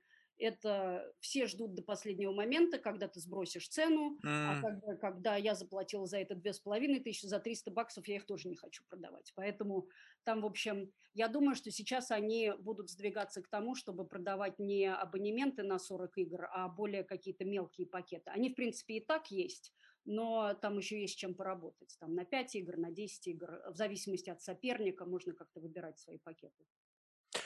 Может быть, стоит поговорить о вообще структуре доходов команды. Ну, то есть без каких-то там, может быть, секретных деталей, но тем не менее. Вот просто почему э, профессиональный спорт в Америке это полноценный, серьезный бизнес, который привлекает инвесторов со всего мира. И вот, пожалуйста, реально этому пример. А в, там, не знаю, в России или там где-то там еще, спорт, он вот как бы всегда дотационный, то есть он не, не генерирует вообще там никакого дохода, а если генерирует, то он несоизмерим с теми затратами, которые необходимы для поддержания команды. То есть вот, вот что и лежало вот таких базовые структуры доходов в ну, операционном бизнесе вот, в спортивной команды? Ну, вы прям не, не в бровь, а в глаз. По-моему, вот основная разница, конечно, вот именно в спонсорстве. Потому что у нас просто нет такой бизнес-составляющей, да, у нас это делается там по команде, там кому-то сказали хоккей твой, у кого-то биатлон твой, там у кого-то команда и так далее. А в Америке, ну, как бы спонсорство – это, наверное, самая крупная составляющая дохода То есть команды. телевидение даже. А, ну, в зависимости от команды, где-то, да, спонсорство и телевидение. А, национальное телевидение– это контракт устанавливается НБА и делится просто между м, 30 командами. А местное телевидение– это каждая команда договаривается сама. Ну и, в общем, там тоже в зависимости от а, рейтинга, в зависимости от того, какой там состав в этот год, в зависимости от рынка. Понятно, что есть только два крупных рынка– это Лос-Анджелес и Нью-Йорк, да, и там, и там по две команды. Поэтому эти команды, естественно, могут там получить больше. Но также это, в общем, не секрет, что Бруклин получает за телевизионные права гораздо меньше, чем MSG, но при этом у MSG у них captive компания, да, потому что владельцу компании принадлежит и телеканал. мгм. А, так что там уже каждый по-своему. Еще, вы знаете, мне кажется, я периодически тут консультирую некоторые наши команды по бизнесу спорта. У нас спорт исключительно для болельщиков. Там спорт– это шоу ну, М. особенно баскетбол, да. Ну тоже ведь Это для болельщиков. что? Тоже ведь для болельщиков. Для болельщиков, их семей и друзей. М. Ты можешь прийти, абсолютно не зная ничего ни о игре, ни о командах, и при этом провести классный вечер, потому что это Не знаю, я один раз был на бейсболе, не могу вам сказать. Я говорю про баскетбол, А, ну Про окей. бейсбол я с вами соглашусь, но также я не могу, например, сказать, что футбол– это вот классный спорт. Меня не захватывает, когда сидишь еще на холоде, они бегают, а потом 0-0. А баскетбол– это действительно Ну настоящее да. шоу, и а, из того, что я узнала, работая в Nets, это как бы основоположник а, этого как шоу. Это был а, Джерри Басс, владелец ам, Lakers. Мгм, И пошло название там Lakers Show, да, что это не просто игра, а это там это девушки, там команда поддержки, это какие-то трюки, это конкурсы, это обычно было в, в перерыве, да, в антракте кто-то выступал, там какая-то музыкальная программа, это вкусная еда, это интересно походить по стадиону, посмотреть, что как. То есть это, да, приходят не просто мужики поболеть за команду, а приходят там женщины, дети, там компании, школьники. И мне кажется, в этом большое различие. Маркетинг другой абсолютно. И эм, это, как бы я говорю, это как поход в кино или там в театр, в цирк. Ну, а можно сходить на баскетбол, и, в общем, так зарабатывают новых фанатов тоже. Очень интересно. А вы участвовали, когда вот, ну, был какой-то там программа вот именно внутреннего entertainment а, не связанного с играми? Самим непосредственно. То есть вы сказали, что там приглашались каких-то там, не знаю, там исполнителей, там э, черлидерши, там вот, вот это, это же все, это же очень четко все продуманные э, шаги. Вот когда вы вы присутствовали на подобных мероприятиях, когда формировалась вот эта вот стратегия какого-то внутреннего интертеймента для того, чтобы создать атмосферу и так далее, вот что это? Стратегии нет, есть специальная команда и главный человек, который называется а, а, Game Day Entertainment, Которые занимаются всем, начиная от того, кто будет петь, э, петь гимн э, перед игрой, да, там отбор, и всем-всем-всем. Там маскот, кто когда куда выводит, там, если какие-то призы, розыгрыши. Я была несколько раз, это было одно из самых э, популярных мероприятий всех моих друзей в Нью-Йорке мужского пола, когда летом проходит отбор cheerleaders. м. Вот это, да, это интересно. Это интересно, красиво, прикольно и, конечно, зрелищно. А команды участвуют? Нет, команда не участвует. Ну, на тот момент команды вообще нет, они как бы на каникулах, да. Мгм. Но там прям есть строгое жюри, там есть определенные какие-то... Вообще Бруклин а, всегда славился, ну, как бы, да, страна хип-хопа, что у нас несколько другая программа, она более акробатическая, и я когда смотрела на отбор, там, ну, там действительно, там нужно быть гимнастом, причем таким М. спортивным. Там говорят, что если в Майами, например, там девушки все блондинки, у них там длинные волосы, и они бы Майами это танцуют, отдельная история. танцуют, танцуют на шесте, да, наши, конечно, не шестом, а наши такие больше хип-хоп. У каждой команды как бы есть свой взгляд на это, но тоже, когда я уже уходила, в общем, такой прошел слух, что это все очень сексист, что, что это вот девушки развлекают, поэтому теперь а, в танцорах юноши тоже, так что теперь там микс команды. А, Ну, я надеюсь, всем от этого А стало легче. а вот вы не застали вот это вот сумасшествие, которое вот, ну вот сейчас вот это все, вот эти, не знаю, walk culture, вот эти вот сексизм, вот эта всякая вот расовая ерунда. Это, это было уже тогда? То есть были Ну, какие-то оно крупные скандалы вот на, на этой теме в, в период, когда Оно, да, вы... оно начиналось, но оно как бы давно так назревало, но еще не до такой степени, конечно, как это сегодня. И да, Америка, конечно, просто свихнулась на всем этом, там уже потерян здравый смысл абсолютно.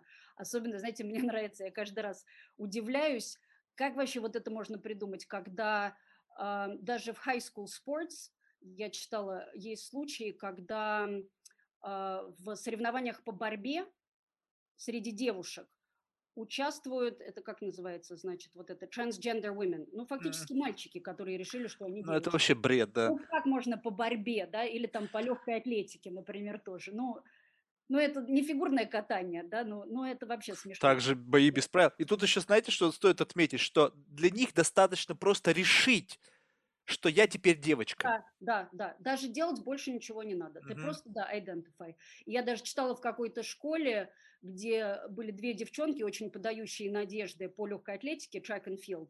И потом пришла вот такая мадам, трансгендер, и стала все выигрывать. И они сказали, мы больше не будем участвовать в соревнованиях, потому что какой смысл, да, это, ну, против молодого человека мы не выиграем, просто, да, абсолютно другая история. А, да, мне это все странно, но самое ужасное, я еще, знаете, участвовала в нескольких таких зум-колах с э, владельцами команд, когда вот сейчас пошла вся вот эта история, да, с Black Lives Matter, и там многие стали пересматривать свои там культурные какие-то ценности в командах, как они набирают народ. И мне показалось интересным, один из э, таких executives э, команды сказал, вы знаете, хотя мы все делаем вроде правильно, и набираем правильно, и там создаем правильные отношения, говорит, я боюсь что-то сказать публично, потому что все могут повернуть настолько в другую Мгм. сторону, что ты окажешься друг- э, врагом народа, и потом вообще не получишь работу никогда. Это И вообще бред поэтому как полнейший. бы Это cancel culture, это вообще да-да-да. страшно. И даже если хочешь поддержать, то ну вот нужно делать это определенным образом, чтобы никого еще при этом а, задеть кого-то можно все время и всегда. Там всегда есть кто-то, кто готов обидеться. Это, конечно, полный маразм, и мне с этим тяжело. Ну, не знаю, может, это мой возраст, я уже не перестраиваюсь на, на эти темы. Но мне Да нет, кажется, ну это просто бред все. полное отсутствие здравого смысла, это уже маразм. Действительно. А вот давайте поговорим о драфте. Вот э, можете рассказать, вот это что за история? Ну, я просто, ну, как бы очень далек вот от, вообще от этих всех историй, да, то есть я, ну, как бы имею очень поверхностное представление, но от чего зависит успех вот в драфте? То есть это какая-то, как это вообще работает изнутри? Ну, если как бы у вас есть Ну, представление. А, да, в НБА 30 команд, да. Сейчас, чтобы не ошибиться, по-моему, 16 из них, да, 8 и 8 из каждой конференции, восточной и западной, выходят в плей-офф. Те, которые в плей-офф не выходят, попадают в лотерею. Мгм. И между ними разыгрывается очередность в том, в каком порядке они могут набирать игроков. А, все понял. И как бы чем, чем хуже ты играл, тем выше у тебя шансы получить вот этот вот топ-спот, да. Недавно НБА там переиграла правила, потому что а, есть такая концепция tanking, когда команды специально проигрывали, чтобы получить более высокую, да, вот эту вот Мгм. ам, площадку в лотерее. Поэтому лотерея проводится, значит, ну, прям лотерейные шары, и там на каждую комбинацию, каждой комбинации присвоена какая-то вероятность да, того, что вы получите там первый пик, второй и так далее. И ну вот потом в порядке того, как команды получают там эти шары, или я уж там не помню, я говорю, они сейчас изменили, раньше было вот четко, кто там типа 30-й по перформанс, тот получает там первый пик, по-моему, был тогда один из четырех шансов получить первый, я помню, потому что я присутствовала на одном драфте, как раз первый был, когда мы надеялись на первый номер получить, а получили третий. А, надеялись на Джона Уолла, а получили Дерека Фейверс. Да. А, ну, Это с этим связана история с плакатом, да? Да, да, да, да, да, да. Что да, стену готовили, чтобы можно было написать The Biggest Wall in New York, и что мы получим Джона Уолла. Э, да, концепция маркетологов была такая.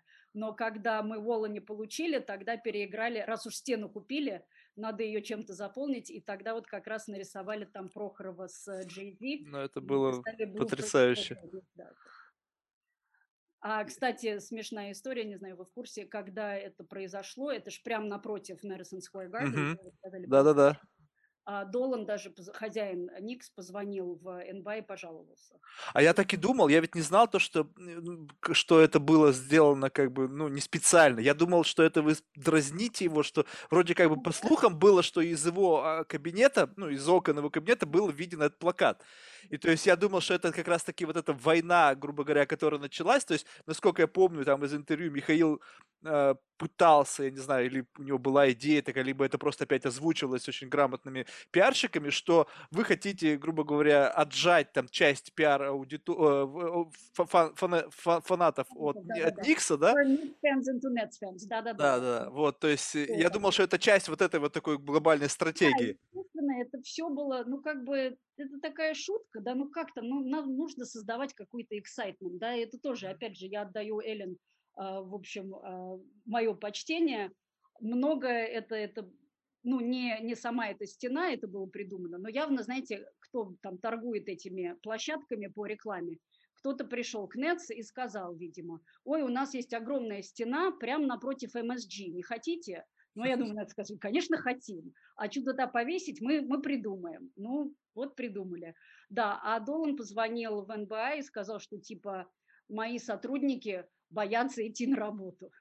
Они такие, Почему? а что боятся тогда? Ну, пусть не боятся, это типа, ну, висит, подумаешь, что-то нарисовано на стене. Не, ну а тут была, конечно, какая-то попытка привязать это к какой-то деморализации, да, что типа вы вот такими жестами пытаетесь как бы дестабилизировать какую-то внутреннюю вот, э, не знаю, состояние команды и людей, которые работают на Никс. Ну, опять очередной бред, по сути. Ну, по-моему, это просто было, знаете, ну вот действительно, должна быть какая-то интрига, да, вот есть две крупные команды, тут еще Джей Зи и Россия, русский олигарх, ну, надо как-то, ну, как-то над ними подтрунить, да, немножко их как-то подколоть, но это, по-моему, всем было прикольно, и газетам было о чем писать, а иначе, да, о чем. Так же, как когда Михаил сказал, что если Нетс не выиграет э, чемпионат за пять лет, он женится. Mm. Ой, ну и потом все из этого сделали, ну как же вот он не женился, он тоже классно пошутил, он сказал, я не женился, зато вот комиссар НБА Эдам Силвер, он взял на себя, вместо меня женился он. Ну все прямо вот, ну, думали, что вот да, он действительно сейчас женится, или они, ну, смешно бы. Люди без чувства юмора уже. Да, кстати, еще я когда, ну, как-то читал, там нашел в, вот, в, в NBA есть какой-то luxury tax, это когда ограничивает э, вот, э, размер э, spendings, да, на команду, да, там на, на каком-то уровне. И в случае... Да-да-да. И когда ты переходишь эту черту, то ты начинаешь платить налог, и впоследствии там это существенно вырос. То есть, если раньше доллар к доллару, то потом уже это стало доллар на полтора, да? И когда да, вот эти были супер спендинг, когда вы брали новых игроков, то там какие-то вообще феноменальные таксы были заплачены, по-моему, даже больше, чем Никс. Даже не напоминайте, да. Ну, на тот момент у нас был рекорд, мы заплатили 92 миллиона в Luxury Tax. И там, да, там, ну, по, я уже не помню там шкалу, но там она постепенно растет. И плюс, если вы несколько лет подряд uh, luxury tax платите, то там еще наценка идет, там на каждый доллар еще доллар. Uh, да, ну много разговоров, да, было про вот тот год, конечно, когда мы взяли uh, Пирса и Гарнета, и uh, Сейчас еще, знаете, ну тоже и Беликинг, и там предыдущий тренерский состав тоже говорят, что э, ну якобы, что план был на несколько лет, что вот не то, что... Я не думаю, что Михаил согласился бы платить такие деньги несколько лет. По-моему, я не присутствовала в комнате, но мне кажется, что ему продали идею, вот сейчас мы в этом году заплатим до хера, и все выиграем, и потом mm. типа все будет хорошо. Мне кажется, он пошел именно на это, а когда этого не произошло, он, естественно, сказал, ну, ну а зачем, да, еще деньги. Ну, извиняюсь, 92 миллиона у нас это practice facility стоило, по-моему, 47. Ну, это можно было, ну, это сумасшедшие. Два построить facility. И причем они просто идут в копилку НБА и делятся между остальными 29 командами. Да, вот это, кстати, очень интересная вещь. То есть, что получается, все, что идет сверху, распределяется между игроками, которые находятся ниже вот этого поро... такса. А куда эти деньги они? То есть, и они им дают и в свободное пользование эти деньги? Да, да. Вообще НБА структура немножко социализм. И когда мы туда пришли, и Михаил на первой, э, на первой встрече им это заявил, и я им потом сказала, что мне это напоминает э, первый постулат коммунизма от каждого по способностям, каждому по потребностям. Они mm-hmm. так все аккуратно это записали, они об этом не слышали. Там есть понятие revenue sharing, да, что те, кто зарабатывают больше, там big markets, они должны делиться с теми, кто зарабатывает меньше. У нас была достаточно идиотская ситуация, что так как мы в большом, у нас большой рынок, у нас была очень высокая планка, до которой мы никогда не доходили. Поэтому дотации нам были не положены, а вот других содержать мы все равно были обязаны. Поэтому, там заработать деньги вот на операционном каком-то бизнесе команды достаточно сложно, потому что расходы просто ну, феноменальные. Поэтому, ну, как бы, главное, на чем зарабатывают владельцы, это, конечно, продажи. Продажи, в смысле, имеете в виду команды? Продажи, продажи команды, да. Ну, как вот Михаил купил, да, там за... Ну, там вначале он вложил 260 миллионов, потом, по-моему, еще там, я уж не помню, 600-800 а продал за 3,2 миллиарда. Да? Ну, вот это.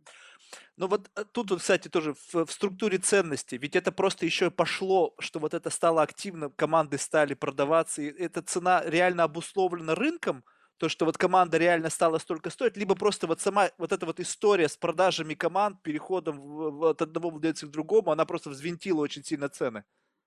Вы знаете, ну, как бы в Америке это всегда был такой, как они говорят, vanity buy, да, это или говорят там, как сделать из миллиардера, как стать миллионером, да, стать миллиардером, потом купить баскетбольную команду, да, и там в течение нескольких лет ты станешь миллионером. Это не, кроме, как вот я говорю, на, на купле-продаже заработать на этом, по-моему, невозможно, особенно сейчас, знаете, когда продажи билетов вообще нет, и очень мало на чем можно, да, еще заработать плюс огромные э, средства на все вот эти safety measures, там э, игроки болеют, тренеры болеют, на этот бабл сколько NBA потратили, я даже вообще боюсь себе представить, там со всей этой security, medical staff и так далее. И как бы это очень такой эксклюзивный клуб, 30 э, человек, да, они все миллиардеры. Сейчас как раз НБА э, принимают какие-то новые меры для того, чтобы немножко разбавить, потому что ну, мало уже миллиардеров осталось в мире, которым mm. интересно платить 3 миллиарда за команду, да, ну это нонсенс. Но при этом они требуют, чтобы в синдикате, если кто-то покупает вместе, чтобы там у одного человека был там не ниже определенного процента, и что там в синдикате может быть, по-моему, не больше 25 человек. Потому mm. что, ну, иначе, да, так можно миллион набрать, да, с каждого по доллару. Да. Понятно. А вот э, у вас просто возвращаясь к теме спонсорства, поскольку это как бы существенно помогает держать э, бизнес на плаву. Вот вы участвовали сами в каких-то переговорах со спонсорами? И если да, то э, какие вот sales point такие основные, то есть вот какие фишки, какой, какая, какова была система ценностного обмена между вот вами как представители команды и спонсорами? Что, что на что вы меняли? Ну понятно, с их стороны деньги, а что с вашей стороны вы им предлагали? Ой, там, знаете, там очень много чего можно продать. Нет, я именно идеологически, я понимаю, что там места, там реклама, ну вот не, не учитывая... Ну как, это же, да, вот сейчас мы, ну, во-первых, вначале было, ну, сейчас мы в Нью-Джерси, это там дыра, но сейчас мы приедем в Бруклин, у нас новая арена, у нас вообще все state of the art, мы сейчас наберем новую команду, на нас все глаза, у нас еще сейчас будет All-Star Game, да, когда мы открылись, uh-huh. и типа, ну, сейчас у нас и viewership подскочит, и фанатов будет больше, и все типа, все all eyes on us. Поэтому было это. А также, вы знаете, мы продавали в начале билеты, когда продавали в Бруклине. Это было гениальное решение наших сейлзов. Их продавали как абонемент на три года. Mm. чтобы не надо было каждый год, да, вот это продлевать. Но идея была такая, что через три года у нас будет суперкоманда, и билеты будут продавать сами себя, и не надо будет уже там особо потеть э, кому-то из селзов и маркетологов по продажам. Но оказалось, что через три года у нас команда в печальном состоянии, и куча народу соскочила с этого. И, в общем, а обновлять это заново, это очень дорого, муторно, и билеты все-таки дорогие. И по дешевке их не хочется отдавать, потому что не имеет смысла. И как бы аудитория еще не та, которая там в MSG, там очень многие, конечно, там банкиры, юридические фирмы, им удобно, они там вышли из офиса, прошли через дорогу, да, и пошли на игру. У нас все-таки немножко подальше. А вот, кстати, вот это, когда вот это вот географическое разделение все-таки вот просто, ну, я разговаривал с некоторыми, знаете, вот это вот элита манхэттенская, что, типа, я живу там, ну, сколько там, не знаю, там, 50 лет на Манхэттене и ни разу не был в Бруклине. Я говорю, а как так? Ну, а что, типа, мне там делать? То есть вот, вот, вот как, получается, что э, когда речь шла о формировании фан-бейс, то вы больше опирались на жителей Бруклина и Нью-Джерси, либо все-таки пытались затащить людей из Нью-Йорка, сделать их, чтобы они тоже, ну что, ну что там, Бруклин ближе пересек, и, пожалуйста, уже рядом. Да, хороший вопрос. Вы знаете, в начале доставка была на Бруклин, я как говорила, да, вот это, что Бруклин это primary бренд, и все вот это. А, оглядываясь назад, наверное, это было не совсем правильно уже тогда, потому что набирать э, фанатскую базу только из одного района, да, там Нью-Йорка, а их пять, угу. ну, как бы зачем себя ограничивать? Надо было смотреть шире. Но на тот момент, да, ставка была именно на этот бренд, что это, это cool, это вот Jay-Z, это там рэп, это ну, такой, да, uh, cool and happening place. Но, конечно, развиваясь, и поэтому сейчас они еще, не знаю, вы видели там по-моему, в прошлом или позапрошлом году они сделали одну майку, которая была Bed-Stuy. Это один район Бруклина. Mm. Ну и тоже как бы с моей точки зрения, ну зачем ограничивать еще больше, да, наоборот, вот эта вот воронка должна быть наиболее широкой, потому mm. что, ну кто, если ты не из вот этого района Бруклина, ну нафиг ты будешь это покупать, это как бы к тебе не имеет никакого отношения. Ну вот да, сейчас они больше промотируют Nets, мне кажется, именно, наверное, с вот этой целью, чтобы привлечь больше народа. А, ну да, тут, да. тут было бы логично и Квинс, и Бронкс, потому что, да, ну, как да, бы, пусть, да. пусть, окей, Манхэттен там остается за, за Никс, да, ну, окей, это потому что находится МГМ прямо там, но, но Бронкс, Квинс, Нью-Джерси... Да, Нью-Джерси, да, абсолютно. Стэтен-Айленд, да. Стэтен-Айленд, да. А, так да, ну, вот так все, на ошибках учимся. Ну, интересно. Понятно. А вот когда вот сам, ну, э, я вот как-то я прочитал, что у вас плохие воспоминания. Я имею в виду не, не то, что плохо, не эмоционально, но имеется в виду, что, э, видимо, в силу суеты, нервного напряжения вы совершенно не помните вот это вот открытие, да, кого, как это было. Но вот, ну как, ну все равно, ну это же было квинтэссенция того, к чему вы шли. Ну, я имею в виду, что вот сначала все как началось, строительство и все остальное, а потом концерт это, плюс еще тут это ураган на, на, на носу и в общем, да, да. все вместе. Вот, вот ну, все равно хоть что-то осталось такое, что вы можете вот прямо вот вспомнить? Ну, конечно, осталось, но в основном, да, это был ну, день полной беготни. У меня наушник, микрофон, там воки-токи, меня разрывают на части, там все, у кого есть билеты, там половина недовольны, где они сидят, кто-то опоздал, кто-то, ну, ну, вы сами понимаете, да, это большое событие было, где-то там еще не добили доски, где-то не работает туалет, где-то дует, где-то жарко, холодно и так далее. Но самое смешное было, что э, я вам рассказала, как это Брюс Ратнер был очень против наркотиков. Вот когда был первый концерт Jay-Z, где людей слева не было, да, там с улицы, там все были только свои, только свои, там друзья а, Прохорова, там друзья этого Ратнера, Джей Зи, все вот только свои. А сколько тогда было людей там? У них очень много друзей. Наверное, ну там не только друзья, но можно было билеты получить только по блату, да, они, а. они стоили 100 долларов, их купить было невозможно, там они все распределялись столько марихуаны на арене я, я не чувствовала за все семь лет. Там весь район под кайфом был, весь да, район Бруклина. Прямо отпраздновали, да, его первый концерт по полной. Да, ну это здорово. А вот я просто помню вот эту историю с Энди, да, я вообще у меня была как бы забавная история. Я как-то у меня был такой период, что я особо не вникал ни во что, и я помню, я пошел гулять в Беттери парк и смотрю, везде полиция, везде вот какие-то мешки с песком. Я говорю, а что происходит? Он говорит, да ты, говорит, что, не знаешь? Я говорю, нет, а что? Сэнди, говорит. Я говорю, а что за Сэнди? Ураган, говорит. Я говорю, да, ну, вроде как бы пофиг, что мне ураган, я что, бояться должен? И потом ночью, а я как раз жил э, рядом с Бруклин-Бридж, в Герри Билдинг, на, на, на, на, там, не помню, на 54 этаже, по-моему, или что-то, или на 56-м. И ночью реально качало здание и открывались сами двери. Вот так вот они. И вот, вот тогда я понял, что, что за приготовление. У вас игра состоялась буквально за, э, получается, несколько дней. Правильно, да? Я не ошибаюсь. Первый мы отменили. Мы должны были играть, насколько я помню, по-моему, 1 ноября. И в последний момент Блумберг отменил игру, и мы играли, по-моему, 3 с Торонто. А, но, по-моему, сейчас уже, если мне память не изменяет, я даже была рада, потому что... А разве не 15 октября было? Вы говорите про концерты или про игру? Я про игру, про первую. По-моему, первая игра была 3 ноября, мне так кажется. Да? Может быть, это вы про пресизон говорите? Ну, как Да-да-да, пресизон, но так это как а, раз...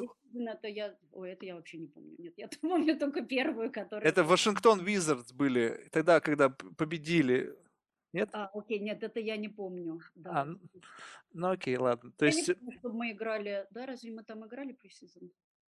Сейчас не помню, честно. У меня ну... почему-то воспоминание, что первая игра, я еще, знаете, почему запомнила?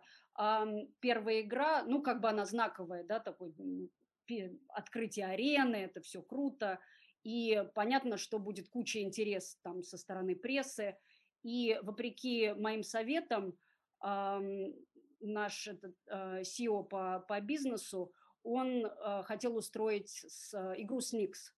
А я считала, что Nix это как бы потерянная возможность, что это еще одна крупная игра, да, что у нас как бы есть первая игра в Barclays Center, а потом есть первая игра с Nix в Barclays Center, и это можно mm. как бы два крупных события сделать.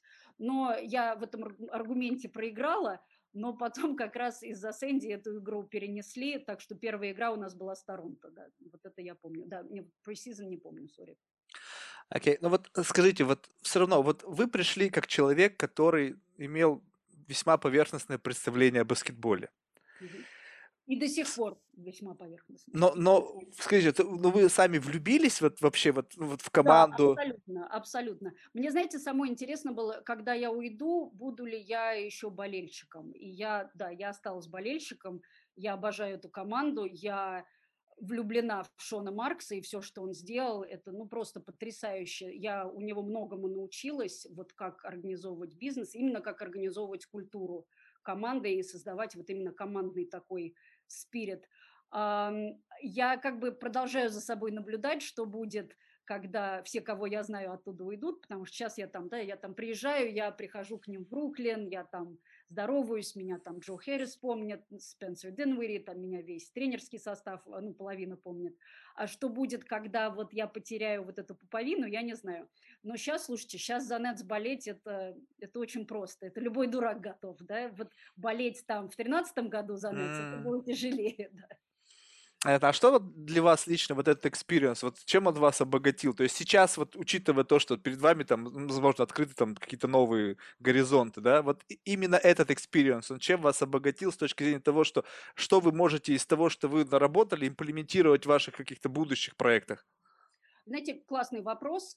А, как я говорила в начале, у меня такой зигзаг по карьере, я никак не могла найти, что мне интересно. Во-первых, это дало мне потрясающий многосторонний опыт, то есть я была ну, вовлечена да, во все просто вопросы бизнеса на таком уровне, о котором я раньше вообще и мечтать не могла. У меня э, наработан абсолютно новый нетворк, да, и новая репутация, в общем, в этой сфере, где, слава богу, я себя зарекомендовала положительно, и, естественно, открываются новые двери в связи с этим.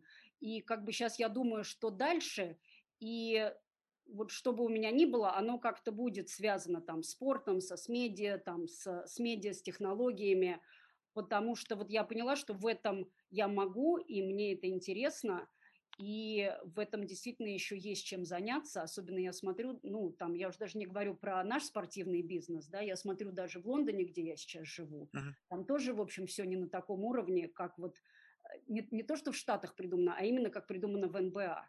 А, Я думала, что там English Premier League, да, там у них будет все на высоте. Они тоже, в общем-то, как-то не особо коммерчески так подкованы, там много еще есть чего покопать. Поэтому, да, мне это интересно, меня это увлекло, я действительно стала фанатом, ну и теперь я просто жду э, чемпионата Нетс, может, мне тоже кольцо подарят, когда выиграют по старой памяти. А вот как вы думаете, вот успех Михаила, ну, по сути, успешный бизнес-венчур, да, то есть вложил там одну сумму, заработал другую. Вот э, его коллеги, грубо говоря, по цеху из российского сп- списка Forbes сейчас не смотрят э, на какие-то по- покупки новых команд. И, допустим, если там чисто теоретически завтра кто-то захотел купить команду, но, допустим, в американском футболе, и вас бы позвали работать, э, опять же, выполнять там, ну, схожий функционал, сменили бы вы так вот резко направление от баскетбола, допустим, в бейсбол или американский футбол? Э, Хороший вопрос. Ну, наверное, зависит от предложения. Если бы предложение было, например, в бейсболе, то потребовался бы очень большой финансовый пакет, ну прямо А. очень, да. А так, черт не шутит, да, у меня, в общем, есть определенные знания и навыки, и, в общем, я представляю себе этот бизнес. Я говорю, я там не думаю, что он для кого-то суперсложный, но все-таки то, через что прошла я за эти 7 лет, это достаточно уникальный опыт, и я очень благодарна и Дмитрию Разумову, и Михаилу, в общем, за эту возможность. А, Мне просто действительно повезло вот оказаться в правильном месте в правильное время. А вы как-то упоминали и спорт. Вот, вот вы думаете, что здесь э, тоже ведь по сути? Я просто сейчас смотрю и меня удивляет, что даже вот в каком-то вот, то есть удивляет то, что умелые бизнесмены и их команда умудряются сделать деньги абсолютно из всего. И одно дело, когда это было, ну, там, профессиональный спорт, то есть зрелищное зрелище, но когда это, речь идет об как бы онлайн-спорте, то вот тут, вот мне кажется, опять учитывая, опять же, реалии текущего времени, да, что мы там, э, арены закрыты, ну, если которые не закрыты, то там опять жесточайший контроль, в общем, все сложно. Вот и перспективы того, что неизвестно, что будет в будущем. Видите ли вы в этом ну, такую серьезную перспективу с точки зрения вот, как бы, такого реальной конкуренции с реальным спортом? Вы знаете, а, да, и я к этому решению пришла непросто. Ну, во-первых, я как бы совсем другое поколение, да, там, и, и спорт это не только играть в видеоигры, но еще же миллионы их смотрят, они просто сидят и смотрят, как другие люди играют в видеоигры. Для меня это полный нонсенс. Вообще. А, как-то первый раз, как раз я была на заседании вот этого совета директоров НБА, и один из владельцев завел разговор о том, что а не стоит ли нам организовать вот это eSports League для НБА. А в НБА, надо сказать, достаточно такое а, резкое разделение. Есть а, владельцы там старые, которые купили команды там 30 лет назад за 3 копейки, да, и им ничего не надо. А есть такие молодые, продвинутые, которые все время хотят что-то развивать, у них идеи. И вот как раз один из таких. а, И еще самое главное, у этих людей, у них обычно тинейджеры-дети, которые как раз играют в видеоигры. И он говорит, я смотрю на моих двух сыновей, их просто не оторвать от компьютера, они все время, когда они не играют, они на Twitch смотрят, как, другая, э, как играют другие. И, а, ну, там было обсуждение этого вопроса, стоит ли это сделать на уровне НБА. И старая гвардия это, в общем, забраковала, сказала, что там, да вообще нефига. А все вот эти молодые ребята, хозяева, они взяли и сами пошли купили себе команды. И, конечно, уже заработали на этом. Ну, как заработали, если это продать сейчас, на этом, конечно, можно заработать. Я тогда подошла к, не- к нескольким из них и сказала, типа, а вы мне можете объяснить, как на этом заработать деньги? Мгм. Они, ну, это было сколько уж, почти 4 года назад, даже 5, наверное. Они сказали, не, а, не могу. Но мне кажется, за этим будущее. А как вот там заработать, мы потом придумаем. Главное вот сейчас застолбить. М. общем, ну, так оно и получилось, потому что по мере того, как возникают вот эти e-sports лиги, они ограничивают количество команд. И, естественно, если ты купил там свою за 2 миллиона условно, а потом лига говорит, а мы разрешим только 20 команд в лиге, то вдруг, да, следующая команда стоит уже не 2, а там 30, а может быть и 50. И, в общем, цены растут. Я одно время думала работать тоже в этой сфере, и как раз прямо перед э, ковидом у меня было такое э, мягкое предложение на, работать на компанию, которая занимается как раз вот масштабными мероприятиями там на стадионах и так далее. Ну, естественно, в марте это все а, погибло. Там, вы знаете, сейчас создается интересная ситуация. В связи с ковидом, естественно, гораздо больше людей сидят на компьютере и сами играют, и, и смотрят на других. А, в связи с этим я очень рада, что я вовремя купила акции всяких э, видеоигр их производителей. Они подскочили здорово. Но при этом спонсорские деньги, а, в общем, за ковид высохли потому что как бы все сидят на бюджетах, никто не знал, как их тратить. Я думаю, что сейчас это все вернется, потому что для брендов и для спонсоров это уникальная аудитория, которую они не могут поймать нигде еще. Это люди, которые не смотрят телевизор, да, они там не смотрят, там, я не знаю, художественные фильмы, они не смотрят а, целые игры даже. А, вот эта аудитория, там, скажем, условно от 14 до там, 28-30, они сидят в видеоиграх. Если в начале там спонсоры все были такие эндемик, там типа там, ну я не знаю, Microsoft, Logitech и все там, кто связаны с этим, то теперь уже туда идут там и Coca-Cola, и BMW, и Mercedes, и как бы все ощутили, что если вам нужен выход на эту аудиторию, вот это самый лучший, потому что они все там. Опять же, для меня это что-то такое очень странное, но как бы я признаю, что за этим, в общем, есть потенциал. А, ну, мне как бы многое странное вот в нынешнем поколении, да, но мне не обязательно их понимать для того, чтобы это было реально. Мне кажется, это все реально, просто я не совсем догоняю вследствие своего возраста. Но при этом, знаете, как бы многие вещи, как мне тоже сказал один из хозяев этих команд, а, выстраивание команды ровно то же самое, управление командой ровно то же самое. И он мне как раз сказал, а что бы тебе не пойти возглавить и спорт команду, потому что все навыки ровно те же самые. Так что... Да. А вы знаете, вот вам не кажется, что вот, я не знаю, может быть, сейчас тоже ошибаюсь, конечно, но вот если вот есть поколение людей, которое выращено на аренах, ну, то есть, эм, э, как бы дети, э, более, как бы, получается, их э, родители, то есть, получается, дедушки, бабушки, да, они приводили детей на стадион. Я сейчас чисто про американскую вот эту историю. Просто я, у меня не такой большой experience посещения больших спортивных мероприятий, просто я как бы не, не командный игрок, мне больше нравятся там какие-то другие вещи, да. То есть, но я был на аренах, и я вижу, что это некая даже внутренняя субкультура. Э, то есть на бейсболе они там встают, там, ну, гимн, там, то есть какие-то там волны по стадиону пускают. То есть есть некая такая какая-то внутренняя культура с ее правилами игры, с ее какой-то атрибутикой, там, те же самые, там, еда, там, на разных видах спорта, там, разные какие там хот-доги, там, у кого-то там, не знаю, там еще что-то. Вот, и вот это все, это как бы э, Э, эволюционирует сейчас дальше и дальше и дальше, что, допустим, нынешнее поколение, они, я не беру сейчас генерализировать, да, я просто вижу, что для многих не имеет большой разницы между тем, что присутствовать на игре и сидеть ее смотреть дома перед большим экраном.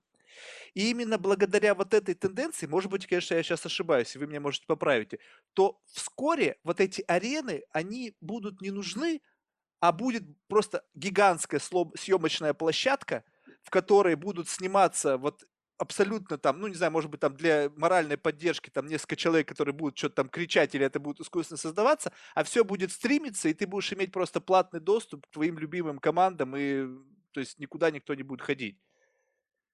А, интересно, я не знаю, опять же, к чему идет вот это нынешнее молодое поколение, но мне кажется, все равно вот эту атмосферу да, вот этого вот чувства единения, когда ты сидишь на стадионе, особенно там я была на нескольких футбольных играх в Англии, когда там несколько тысяч человек начинает петь там гимн своего клуба, ну, мурашки по коже, но это невозможно воспроизвести.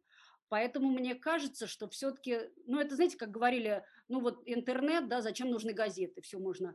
А все-таки газеты и книги остались. Мне кажется, арены не уйдут, и мне кажется, даже в связи с ковидом сейчас вот люди больше оценили вот это чувство локтя. Не, ну да? сейчас-то да, это понятно. Сейчас дефицит просто образовалась огромная яма, которую люди просто, да. когда откроют занавес, я не знаю, как это, конечно, будет, кто-то шутил, что кто-то там, как это, знаете, на стартовый пистолет выстрелит, да, и все, да, все, да, с сегодняшнего дня все в норме, можем и делать. То есть я не знаю, когда это будет. Но сейчас-то очевидно, что люди просто изголодались от под, по подобным мероприятиям.